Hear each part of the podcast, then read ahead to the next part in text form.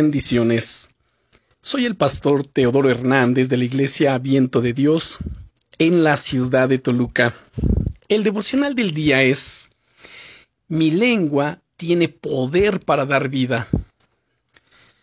¿Has oído hablar alguna vez del efecto Pygmalion?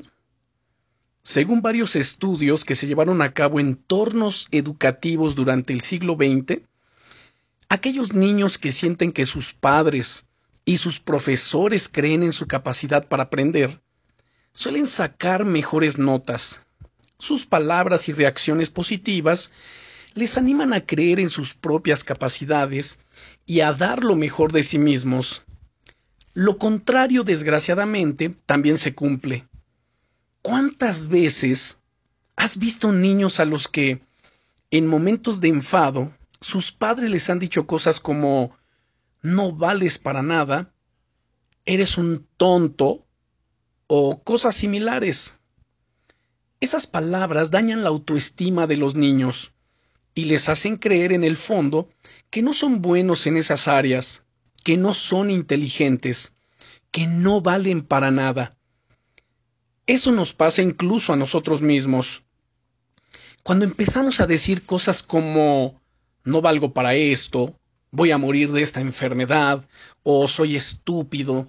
Empezamos a creerlo y abrimos puertas en nuestra propia vida para que esas cosas sucedan. El libro de Proverbios, en el capítulo 18 y versículo 21, dice que la muerte y la vida están en el poder de la lengua, y los que gustan de usarla comerán de su fruto. Las palabras que hablamos tienen mucho poder, el Señor Jesucristo dice en el Evangelio de San Juan, capítulo 6, versículo 63, el Espíritu es el que da vida, refiriéndose al Espíritu Santo. La carne para nada aprovecha, es decir, la naturaleza pecaminosa que está en nosotros. Las palabras que yo les he hablado son espíritu y son vida. Así que las palabras que hablamos tienen mucho poder tanto para nosotros como para los que nos rodean. Cada declaración que hacemos, tanto sobre nuestra vida como sobre la vida de los demás, tiene el poder de dar vida o de dar muerte, de bendecir o de maldecir.